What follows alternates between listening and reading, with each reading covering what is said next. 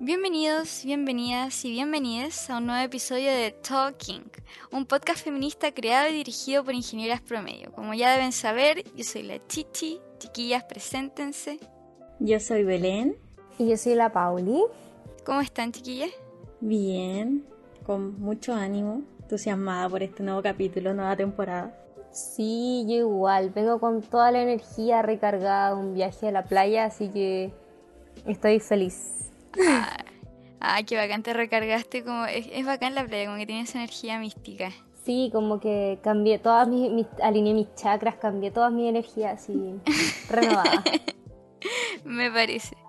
Bueno, como ya se dieron cuenta, estamos iniciando el semestre. Espero estén también con todas las energías, con todo el ánimo, disfrutando quizás de algunas clases presenciales por ahí.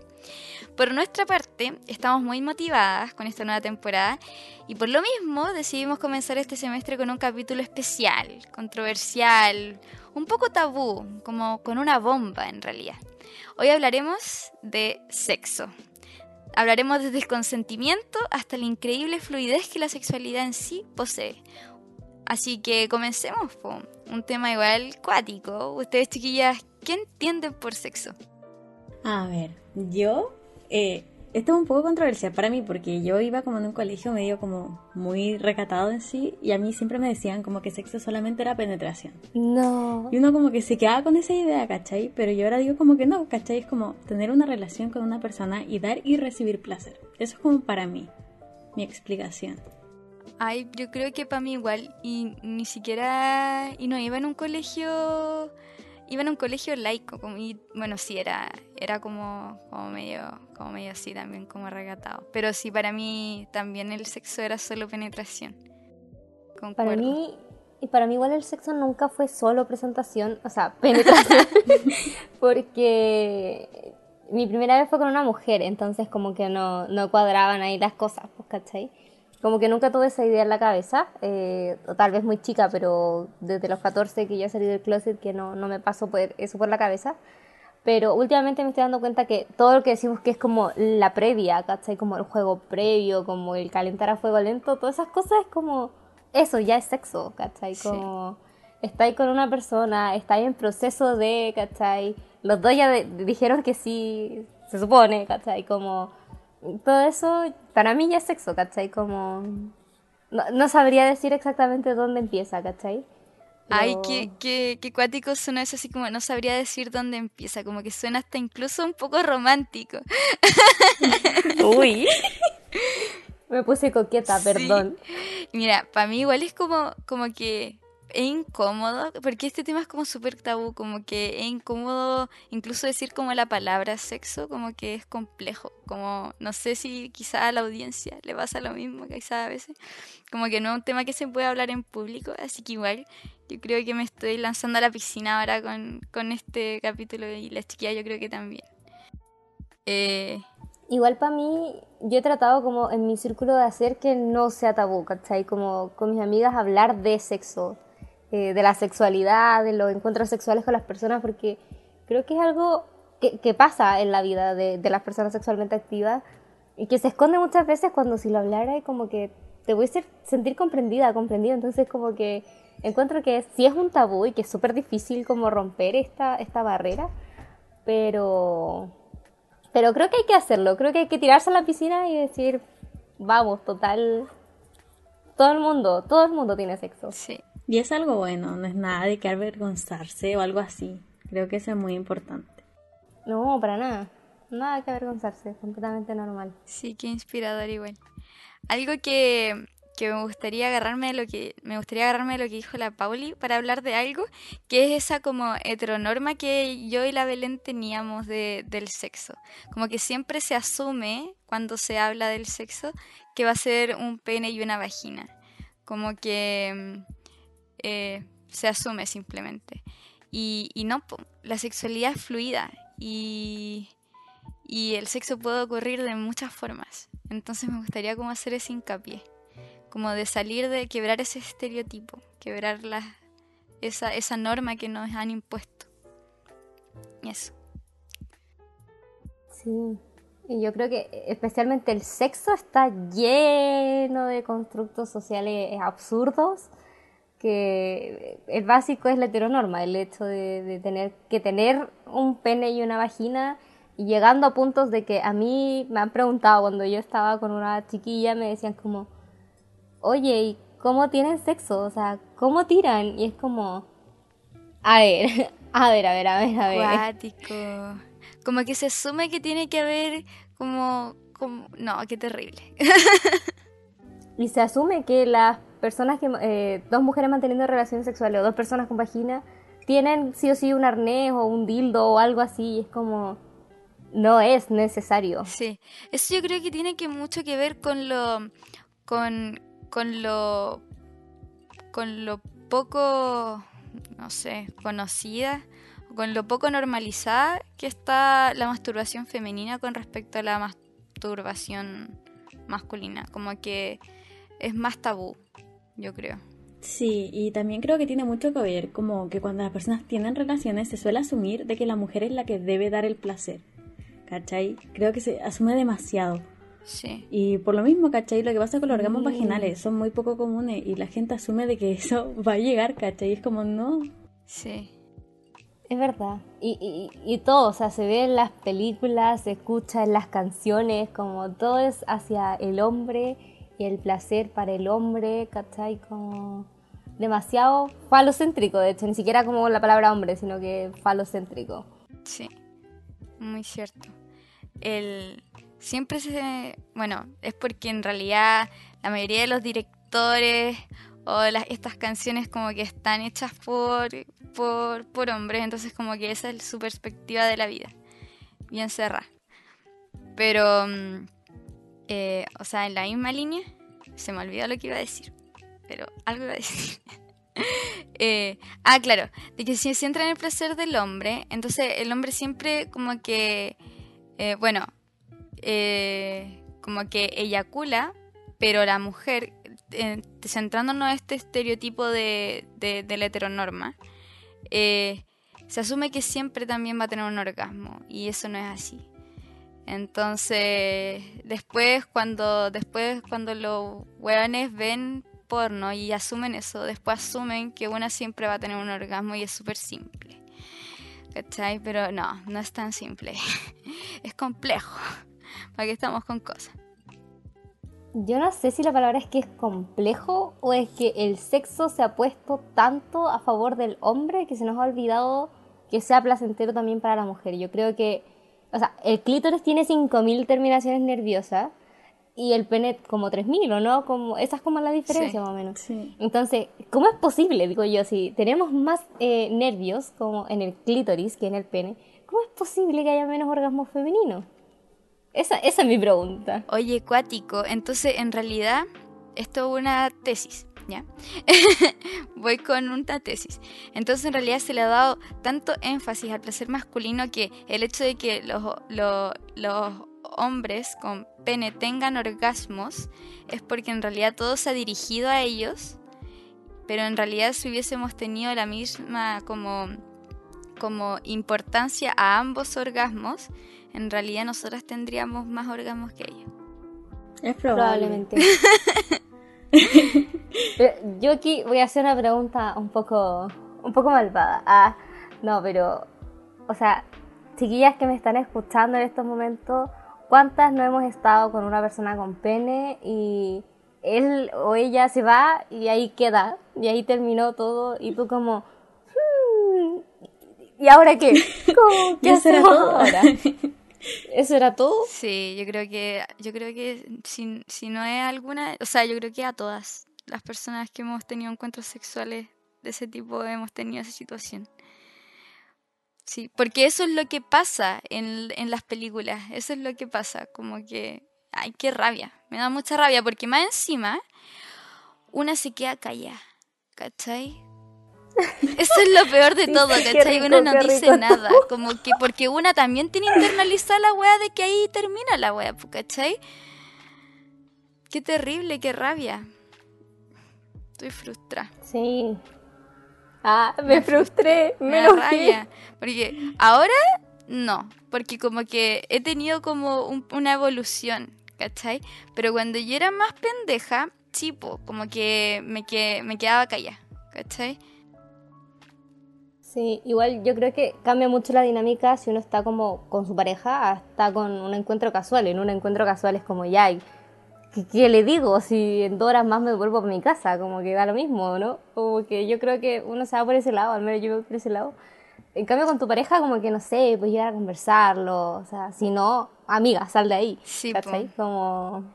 Sí, muy cierto eso, como que si una, para las personas que están en parejas, como que para mí, si, si, si, si en su relación tienen sexo, porque también puede haber una relación en la que no tengan sexo, y está totalmente bien, eh, pero si en su relación tienen sexo y alguna de usted, de las personas que está escuchando no se siente como cómoda o no lo está disfrutando, como que háblenlo. Porque si no lo hablan es porque, no sé, algo raro está pasando. Como que, para mí parecer, em, igual el, el, disfrutar del sexo de buena manera, eh, además del consentimiento que lo, hablamos que lo vamos a hablar después, eh, tiene que ver mucho con esa confianza, esa de transmitir, sabes que no me gusta, sabes que no disfruté nada, como que hay que ser totalmente honestos porque si no como que la relación se cae.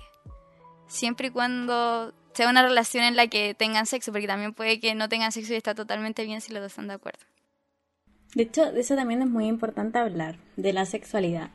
Yo he escuchado muchos testimonios sobre gente que se ve como impulsada a tener sexo, ¿cachai? Y es como igual brígido porque les dicen como lo típico, ay, pero ¿cómo sabéis si no te gusta si nunca lo he probado? Y es como, no sé, escucho ese comentario y me dan unas ganas como de, no sé, modo rabia. Sí, pulpi enojado. Eh, sí, de hecho, por ejemplo, a mí no me pasó porque eh, yo empecé a tener sexo muy chica, tipo 14, entonces nunca sentí como esa presión social, ¿cachai? Pero me pasa con amigas que no han, no han tenido encuentros sexuales con nadie y es como, ya, ¿y cuándo va a perder la virginidad? Perder, comillas, ¿cachai? Como, y es como, déjala, o sea, si ella quiere, algún día lo va a hacer, y si no quiere, no quiere. Como que está bien, las mujeres sí tenemos como que liberarnos de nuestras cadenas, ¿cachai? Disfrutar de nuestra sexualidad y hacer lo que queramos, pero cuando queramos. Y si alguna no quiere o alguien no quiere, está bien. Sí, muy cierto. Eh, es importante recalcar, se me, se me había caído el internet un rato, pero como siguiendo con eso, eh, claro, está bien que hay algunas personas que simplemente no quieren tener sexo y quizás nunca van a querer y eso no significa que sean anormales. O sea, como lo voy a decir sin tampujo, como que se pone el sexo en un pedestal como si fuera un pilar importantísimo en la vida de todos. Y no, no es así quizás para ti el sexo es súper importante en tu vida y es muy bacán, ¿ya? Pero quizás para otra persona no y también es bacán. Eso. Sí, hay que normalizar eso. y acerca de eso, vi ayer justo vi una película que se llama Virgen a los 40, donde trabaja el Steve Carrell, no sé, creo que se llama así, es el que trabaja en The Office. Eh, que es muy funable la película, es muy funable. Hay una escena en la que eh, bueno, este tipo era virgen a los 40 y, le, lo llevan a una disco y le dicen, mira, tenés que agarrarte a la más borracha, ¿cachai? O sea, funable, ¿cachai? Es terrible la película. Pero yo la vi, la vi, me aguanté todo y la vi. Eh, porque quería ver esa escena, pues yo dije, voy a verla, Ya bueno, en fin. Eh, los amigos tratan de impulsar a que el weón tenga sexo porque es virgen a los 40, ¿cachai? Como la weá más terrible. Y yo ahí como que pensaba entre mí, pero weón, ¿qué tiene si él no quiere, cachai? Como porque asumen de que todo el mundo tiene que tener sexo, como si fuera la weá como más importante en la vida, como que si no tenés sexo te vaya a morir. No sé, como que como que eso era lo que pensaba en la película. Después la película como que sigue y, pasan otras cosas que en realidad como que quitaron, como que en realidad el weón sí quería tener sexo. Entonces como que se me quitó eso. Pero en un principio los amigos lo impulsaron mucho, amigo entre comillas, a tener sexo cuando él en realidad no sabía si quería o no. Entonces, eso. Igual aquí entra como súper, súper fuerte el machismo pues yo lo veo súper claro como el hombre macho tiene que tener sexo, liberar sus impulsos, que no sé qué, no sé cuánto. La mujer casta, digna, tiene que esperar al amor de su vida para tener su primera vez y perder su virginidad y hacer el amor. El amor, no tener sexo, Y si no se aguanta hasta casarse, es una maraca perra puta. En cambio, el weón, si lo hace Sí. antes de casarse, es un campeón. Terrible, po. Terrible. Bueno, eso. Y ahora yo creo que es importante mencionar, como la Pauli lo dijo, que no se pierde nada. No hay pérdida de virginidad. No se pierde nada. ¿Qué pierdes? ¿Cachai? Sí. Eh, como si fuera algo Sí. tan valioso. Ah, no sé, para algunas personas puede ser valioso. O sea, yo creo que la primera vez tiene que ser, o sea, yo creo que sí es valioso en el sentido de que nadie te la puede arrebatar. Si tú quieres, bacán, ¿cachai? Pero bueno, en, en sí no te pueden arrebatar eso, ¿cachai? Es tu cuerpo, no lo pueden tocar. Pero no es como, tienes que esperar al hombre o a la mujer de tu sueño. No, no, como, si tenías ganas, vos dale. Como con protección, con consentimiento, vos Sí, dale. me parece muy bien. De hecho, mi experiencia fue así, como que ya, y no sé si esto va a quedar en el final del video, pero, pero, eh, pero claro, no, no, no esperé como a la pareja ideal ni nada de eso porque, por miedo más que nada, como a que iba a perder algo importante.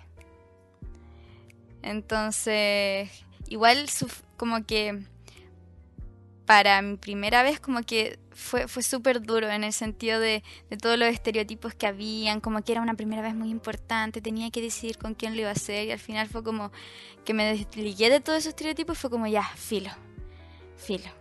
Y lo hice simplemente. Entonces igual es duro. Eh, como, como superar todos esos estigmas, liberarte, no sé, creo que es como un proceso igual heavy. No sé, para mí fue así. Hubo consentimiento y todo, pero claro, me tuve como que liberar de esa presión que tenía de que iba a ser algo importante. Sí, Mm. Sí, yo creo que se le da demasiado como importancia esto de perder la virginidad. Como que en general uno pre- pregunta, oye, ¿cuándo perdiste la virginidad? ¿A qué edad perdiste la virginidad? Y lo encuentro súper sí, vintage. Como... Eso ya no se pregunta, como, sí. no sé, lo encuentro detestable porque yo no perdí nada. O sea, la primera vez que mantuve relaciones no perdí nada. De hecho, gané mucho, como... Entonces, no entiendo. Me gusta eso, no como demos vuelta a la weá y ahora en vez de perder la virginidad, digámosles ganar experiencia. No sé, como ganar... Porque al final uno gana experiencia, uno gana placer, uno gana muchas cosas. Autoconocimiento, mucho autoconocimiento. Ay, qué bacán. Ahora me siento mucho mejor. Ah, Sí. amada. Eh, ahora podríamos hablar del consentimiento que es muy importante, especialmente con esta presión que uno siente como al, comillas, perder la virginidad. O sea, eh, es importante un, como, primero, es importante decir un sí explícito para tener relaciones con la otra persona. Porque si no, tú no estás seguro de si la otra persona quiere o no.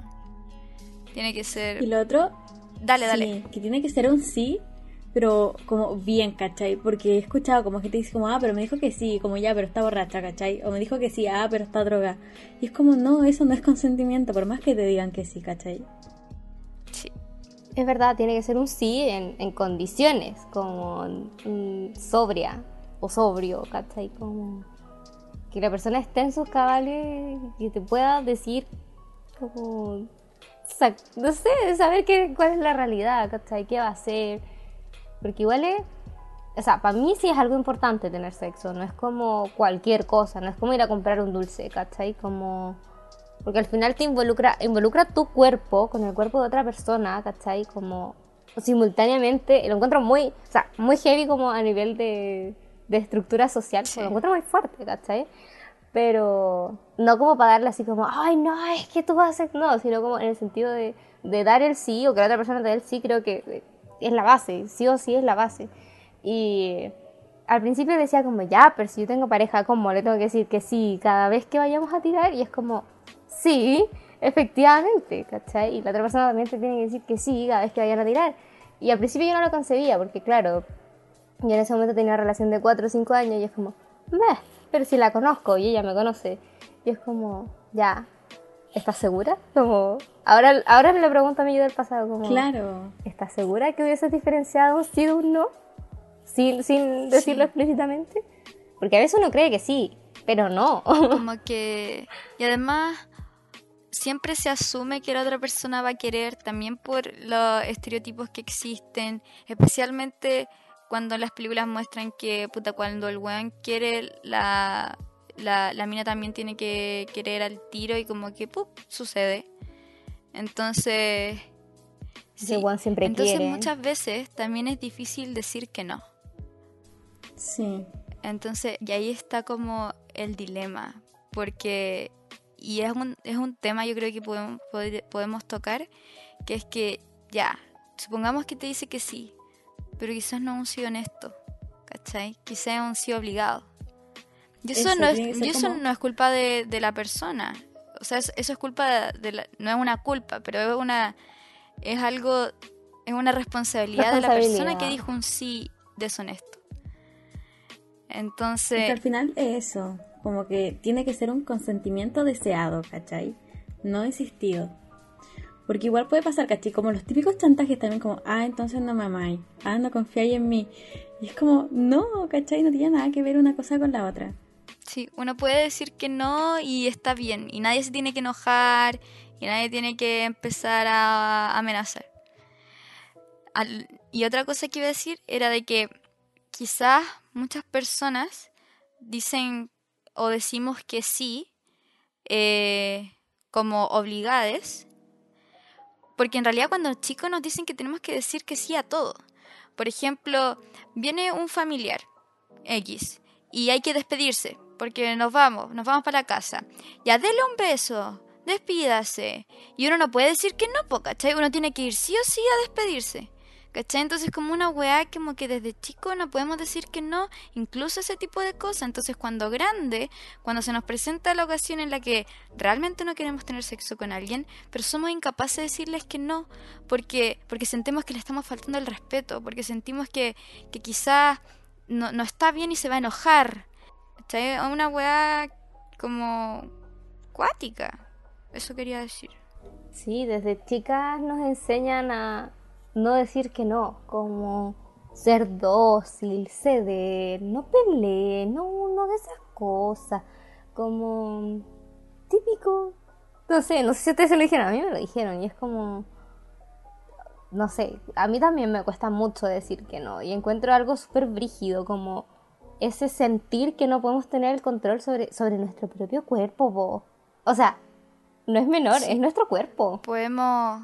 Y vienen. Y ese no, de, no poder decir que no viene desde algo tan simple como algo tan. tan importante como lo puedes llegar a ser el tener sexo con alguien.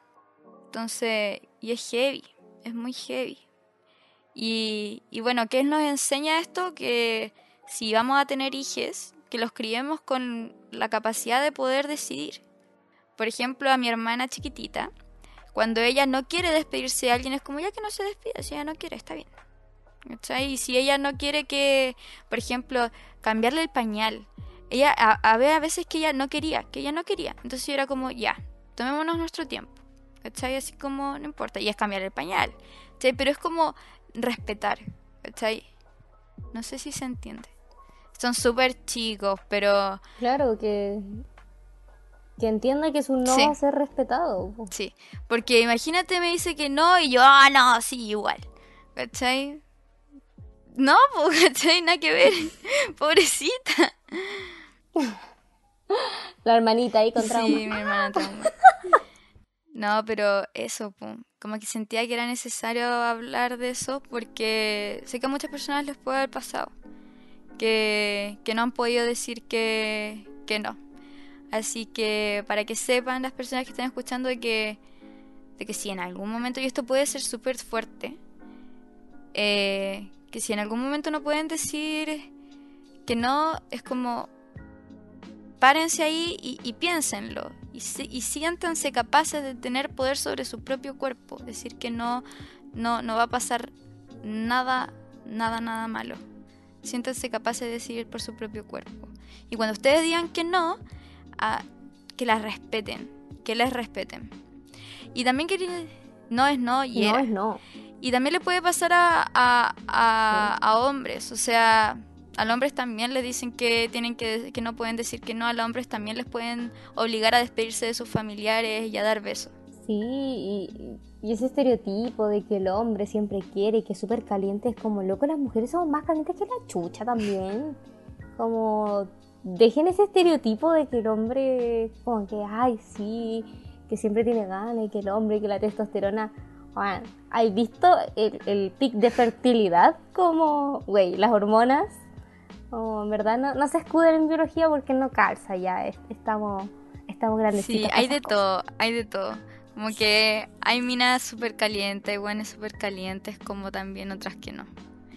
Así que Cada persona es un mundo. Como cada que persona es un mundo. Chao. Bueno, con respecto a lo de antes, bueno, a todo lo que hemos hablado, estas weas que nosotros hemos aprendido y hemos estado hablando ahora no las aprendimos en el colegio ni en la casa, como que uno, o quizá alguna sí. Ojalá. Ojalá lo hubiese aprendido en el Sí, colegio. lo- como que uno al final lo aprendió, bueno, yo lo aprendí gracias al feminismo, como que el feminismo me, me, me instruyó mucho acerca de, de, de mi sexualidad. No sé a ustedes, chiquillas, ¿dónde aprendieron todo esto? Sí, a mí igual, anda, en mi colegio no me pasaba nada. No, re- no, es que nada. De verdad, como que, no sé. A lo más como anatomía, anda, como, no sé, trompas de falopio, pero no sé, de verdad que nada. Como que cero, aparte, nada, Sí. ¿cachai? Ni siquiera como enfermedades de transmisión, no, nada. Así como a la vida. Yo salí, salí del colegio sabiendo poner un condón a un plátano, eh, sabiendo que existe el SIDA y que podéis quedar embarazada si no tomáis anticonceptivo o usáis condón. Y eso era todo. Y yo estaba volviendo con una chiquilla y era como, ¿y ahí de qué me sirve a mí saber poner un condón a un plátano? ¡Si no hay plátanos! No, en mi colegio sí vimos enfermedad de transmisión sexual. De hecho, les voy a contar la experiencia. Una experiencia muy chistosa, como para aliviar los ambientes. Em, resulta de que eh, nos dividieron en grupos, esto octavo básico, pendejo, así súper chico. Eh, o séptimo básico, nos dividieron en grupos y cada grupo tenía asignado tres anticonceptivos. ¿Cachai? Eh, y a nosotros nos tocaron los condones. Condones para pene, condones para vagina, todos los condones. Pero no, creo que condones para vagina no, como que no, no existían en nuestra mente. Eran solo condones normales, de esos dos condones. Y resulta que teníamos que llevar un condón para el colegio para mostrarlo, ¿cachai? Entonces me tocó ir a comprar con, no sé, en octavo básico con un compañero condón a la farmacia. Te juro que pasé tanta vergüenza. Mi compañero amagó, se, re- se retiró justo antes de entrar a la farmacia y tuve que entrar sola y pedirle al farmacéutico, me da una cajita de condones, por favor. De verdad fue horrible, fue horrible. Pero eso, en mi colegio sí vimos anticonceptivos. Y me acuerdo también en mi colegio de que un grupo eh, le tocó la abstinencia como anticonceptivo.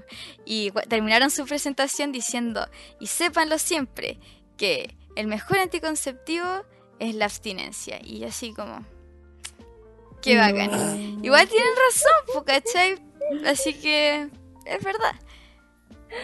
No sé si el mejor, yo creo que El- el, 100% sí, no es el mejor. Pero el mejor entramos Sí. en terreno, en terreno. Pero eso.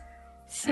Eh, en mi colegio igual era, era como, no se hablaba de sexo como literalmente de, de cómo no se habló nunca de consentimiento, no me enseñaron a poner un condón en un plátano, pero sí, pero sí sabíamos de métodos anticonceptivos y de, y de enfermedades, infecciones de transmisión sexual. Eso. Sí, a mí, a mí me hace mucho ruido que muchas de las cosas que yo aprendí fue por cuenta propia, por experiencia y por leer mucho, porque yo leo mucho. Pero me, hace mucho ruido, como cómo podemos dejar que las personas lo aprendan por cuenta propia. O sea, como las ETS o las ITS, ¿cachai? Como el embarazo no deseado, que no haya aborto, todas esas cosas como es demasiado importante para dejarlo como a la suerte de, la vida. Que, que lo aprenda, que se caiga. No es como cuando aprendí a caminar que te caí y te paráis. Chao. Mm, no, lo encuentro muy importante. Sí. Oye, me acordé de, con todo esto del colegio y ahora me doy cuenta de lo terrible que fue que en orientación sexual que teníamos un ramo que se llama orientación sexual que era una profe que hablaba como de su vida. Era bien entretenido porque era bien chistosa, pero no era tanto como orientación sexual. El punto es de que cuando éramos bien chicos, nos mostraron esta canción que no me acuerdo de quién era, que, que habla de un aborto donde la mina muere. No, sí, es una canción súper triste. Eh, que, que, llevaba, que, de más que, ¿cómo se llamaba? Era una libreta que llevaba en, su mochila. Eh, es, es, chilena, creo. Ya, pero el punto es de que nos escucharon esa canción y se trata de una mina que muere tratando de abortar. O sea, ¿cómo le mostráis eso a unos pendejos? O sea, me traumaron. O sea, no puedo abortar porque me voy a morir. Terrible. O el video de la guagua, esa que le pone como una canción súper triste, dice como mi bracito. Mi patita. Y le toca el bracito. y yo, qué chucha. De hecho, me acordé de un libro que nos hicieron leer el lenguaje. En primero medio, igual chicos, o sea, 14. 14 años más o menos, 14, 15. Se llama Juventud en Éxtasis. Funado el libro. Funadísimo. En ese momento a mí me gustó, el, el feminismo no estaba en mi vida, y de admitir que ese libro me gustó. Y ahora hace poco eh, mi pueblo lo volvió a leer y me dijo, esto está funado, como hablaba como de tener sexo solo por amor y de eh, que el aborto era terrible y no sé qué. Yo como, no pueden enseñarte eso en un colegio laico. Era un colegio laico. Qué cuático. Lo peor es de que eso están como en el, en el programa como del Mineduc, ¿cachai? Como leer los textos. Así que heavy igual. Muy heavy. Ay, me acordé de algo. Ay, perdón. que, ¿cachai? Que en tercero medio, creo que fue, sí, fue en tercero medio, nos dieron como un libro del gobierno que venía así como de salud sexual, así como educativa y no sé qué. Y había una parte que salía así como que el hombre tenía como que, no sé, como que ser fiel y ser cuidadoso, usar preservativo y no sé qué. Así, pero como que podía experimentar, ¿cachai? Y la mujer decía como, debes esperar hasta el matrimonio. y era de Mineduc, pues, ¿cachai? No te lo creo. Sí, yo me acuerdo, porque de hecho me acuerdo que lo leí y como que yo quedé así como, ¿qué está pasando acá? Y como que de hecho como que había que hacer tarea. Yo no la hice porque estaba como enojada, pero así como brígido. Qué heavy. ¿Qué? ¿Qué? Esperar hasta el matrimonio. O sea, los homosexuales no, no pueden mantener relaciones sexuales porque ni siquiera se pueden casar. Oye, qué terrible. Bueno, por eso es importante la educación sexual integral en todos los establecimientos. Esa es la conclusión. Sí. Sí, y desde chicos. Hay gente que no está de acuerdo, pero yo creo que desde chicos se les puede enseñar cosas, a edad, como igual que las matemáticas, igual que el lenguaje, como toda Además, edad. Eh, ¿Por qué? ¿Por qué? ¿Por qué? O sea, no es que lo vaya a cuestionar, de hecho lo voy a verificar. ¿Por qué enseñarle educación sexual a un cabro chico de 5 años? Para evitar abusos. ¿Cachai? Para evitar que le pase algo, para que él sepa cuando estén pasando las cosas. Porque si todo se queda en un tabú, después va a llegar un viejo culiado y va, no sé, puede pasar lo peor y el, y el cabro chico no va a cachar una, porque no tuvo educación sexual integral, porque siempre fue un tabú y él no sabía lo que era. Entonces, por eso es importante, porque se pueden evitar muchas cosas, se pueden evitar embarazos no deseados, se pueden evitar muchos abortos clandestinos. Se pueden enfermedades, sí, las enfermedades, yo a veces pienso que para mí quedar embarazada sería como lo peor del mundo. Después digo, imagínate te da sida. Como. Lo encuentro muy heavy, te puede matar una neumonía. De hecho, hablando de eso, me acordé de un video que no sé si lo hayan visto. Pero era. Es que no sé, yo me acuerdo que yo cuando chica había como estos típicos videos sentimentales, como que decían, y él chocó, y como que todos lloraban y cosas así. Y había uno como de una niña que iba a un crucero, ¿cachai? Y como que encontraba pareja y eran felices y no sé qué. Y como que el último día de crucero el loco le daba como un cofre y le decía así como, ábrelo cuando llegues a tu casa, ¿cachai? Y como que ella llegaba a su casa, lo abría y le decía como, tengo sida. ¿Cachai? Como que le decía eso y habían tenido relaciones, pues, ¿cachai? Y como que la mina lloraba así como, no, pero como que te romantizaban eso, pues, ¿cachai? Y yo, yo lloraba en esa época y decía, no, qué triste, pero así como, llanto como de romanticismo, no sé. Y era como que, no sé, qué horrible. ¿Cómo romantiz- romantizan esas cosas, cachai? Es como romantizar una irresponsabilidad gigante. O sea, qué weá más terrible que, que te contagien de sida con querer. O sea, para eso están los preservativos, Sí. ¿cachai? Onda, yo creo que lo mejor es si tienen una ITS, no se lo callen y si van a tener relaciones, comuníquenlo. Porque, porque es lo más sano. Y hacerse exámenes Sí, sí. todos los años. Hágase los exámenes. Da lo mismo que tengan pareja. Yo no voy a decir nada, mi pareja me es infiel y nada, pero uno no sabe. Y yo prefiero hacerme los exámenes. Y no me importa lo que piense quién tengo al lado, ¿cachai? Sí. Como... Uno no sabe, imagínate si le pega, no sé, por un tatuaje, por cualquier cosa, como... Yo prefiero que los exámenes Sí, todos los años. yo creo que hay que normalizar el hecho de, por ejemplo, cuando uno tenga una nueva pareja, pedirle los exámenes como de, de ITS, así como eh, ya están juntos, tuvieron un par de, de salidas así, y justo antes de tirar, hoy se dije, pero yo no quiero tirar contigo, me gustaría que te fueras a hacer exámenes, ya, ok, nos hacemos exámenes, nos los, nos los traemos, eh, y Y después siempre de con eso condón, con condón. pueden decidir lo que quieran, pero creo normalizar los exámenes porque porque se pueden evitar hartas cosas. Eso. Y no tener vergüenza cuando uno se contagie de algo, sí. Lamentablemente es así. Y se puede dar, se da, así que y es normal. Yo creo que las infecciones son súper normales y hay que Sí, para que- normalizarlas, como no el tenerlas, sino como el hecho de hablarlas, ¿cachai? Y si te da ir al médico y que no te dé vergüenza ir, como en verdad hay gente que muere por infecciones de transmisión sexual, por no ir al médico, por vergüenza, y es como, está bien ya, tuviste relaciones sin condones, pero no te mueras por eso, güey. Sí, y eso solo porque se trata como un tabú. Si el sexo dejara de ser un tabú, se evitarían embarazos no deseados, se evitarían abusos, se evitarían gente muerta por ITS, gente muerta por SIDA. Definitivamente. Así que esa es nuestra enseñanza de hoy. Hablemos de sexo. Ha- hashtag hablemos de sexo. Ah, Me, gusta, encanta, me encanta. sí. Sí. Y de hecho yo por eso siempre he tratado de incorporar esto de hablar de sexo con mis amigas. De hecho con mi pareja también, como no es solo el, el hecho de tener sexo, sino que creo que también va en la comunicación. En decir, oye, esto me gusta, esto no me gusta, o podríamos probar esto, como que sea siempre un consenso y que sea hablado. Y yo creo que el sexo es demasiada comunicación. A pesar de que se hable súper poco en el acto, creo que es demasiada comunicación. Sí, hablen todo. Háblenlo todo.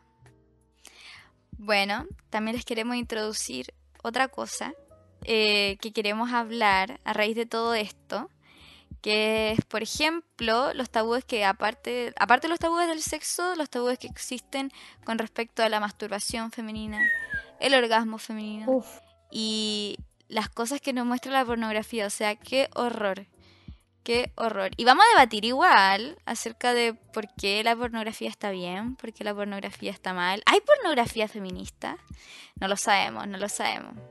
Bueno, eso queremos hablar del próximo episodio, así que quédense atentes.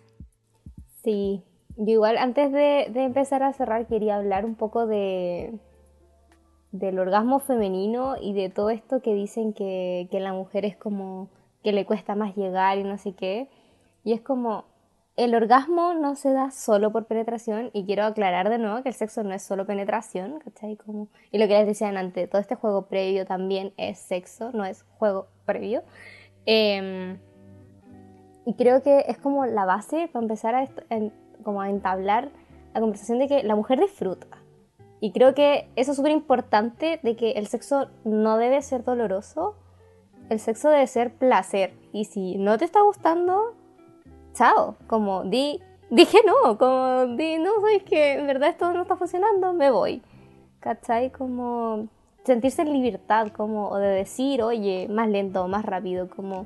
Siento que se ha normalizado tanto el que la mujer no disfrute como que es solo para el goce del hombre que al final hemos ido perdiendo un poco el control sobre nuestro cuerpo eh, y sobre nuestras partes, como que uno dice, ya, me desnudé, estoy aquí, estoy en la cama y ya como que me entregué al otro y es como, no, es tu cuerpo, tú di qué quieres y qué no quieres, como Siento que fue muy repetitivo, pero creo que hay que volver a decirlo. No, yo creo que no fue repetitivo. Incluso destacaría el hecho, lo que dijiste de que el sexo no tiene por qué doler. Si duele es porque algo está, algo malo está pasando. Eso, como que especialmente para las mujeres el, el, eh, el sexo no, no, no, no, debe, no debe doler. Y si duele es porque algo está mal. A Ni siquiera doler, sentirte incómoda también, ¿cachai? Es eso, tienes que sentirte bien. Y sentirte, es que es eso, sentirte bien contigo, sentir que estás haciendo las cosas como que te, que te gusta lo que haces, ¿cachai? O si no, no. Y libre, como bien, disfrutarlo. Si es para eso, es como, si no, ¿para qué? O sea, para mí no existe el sexo solo para procrear, como, sorry, yo no creo que sea así.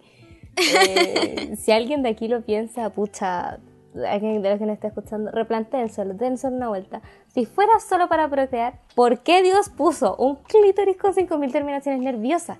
De verdad. es verdad, es muy cierto. Mira, yo, no, yo nunca pensé que el sexo era solo para procrear. Mm, yo tampoco. Bueno, pero eso. En el próximo capítulo vamos a estar hablando más acerca de del placer femenino, de, qué tan qué tan poco valorado está o, o, o qué tan poco se ha hablado de eso.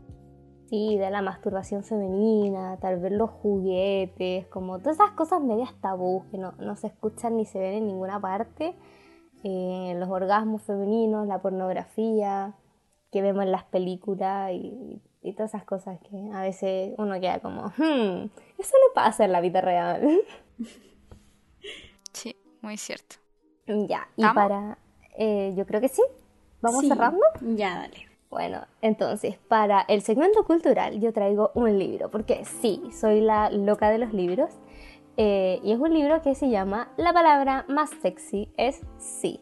Entonces, este libro habla del consentimiento a la hora de mantener relaciones sexuales. Eh, habla todo eh, desde dónde empiezan las relaciones sexuales, eh, qué es el consentimiento, cómo se desarrolla todo esto, qué implicancias tiene, etc. Entonces yo recomiendo mucho este libro para empezar a conocer todo este mundo de, del consentimiento que tal vez es un poco oculto y que no se, habla, no se habló desde que llegó el feminismo y se instauró el no es no. Así que les invito a leerlo, que está muy bueno, yo lo estoy leyendo ahora y está 10 de 10. Así que acompáñenme en esta lectura y leanlo también. Me motivaste, siempre me motiváis con tus lecturas. Sí, me encanta. Como que tengo la media lista de libros que recomienda la Pau. Por dos. Para ir cerrando, les recordamos que tenemos nuestro Instagram, arroba el cual va a estar abierto siempre para poder conversar, debatir, informar o cualquier comentario que nos quieran dar. Siempre serán bienvenidos. Muchas gracias por acompañarnos, esperemos que les haya gustado y nos vemos en el siguiente capítulo de Tolkien. Y para cerrar con una gran frase que dice, Ninguna mujer tiene un orgasmo abrillantando el suelo de la cocina, por Betty Friedan. Una frase para pensar, señoras y señores. Así que eso, nos vemos en el próximo capítulo. Besitos, chao. Chao.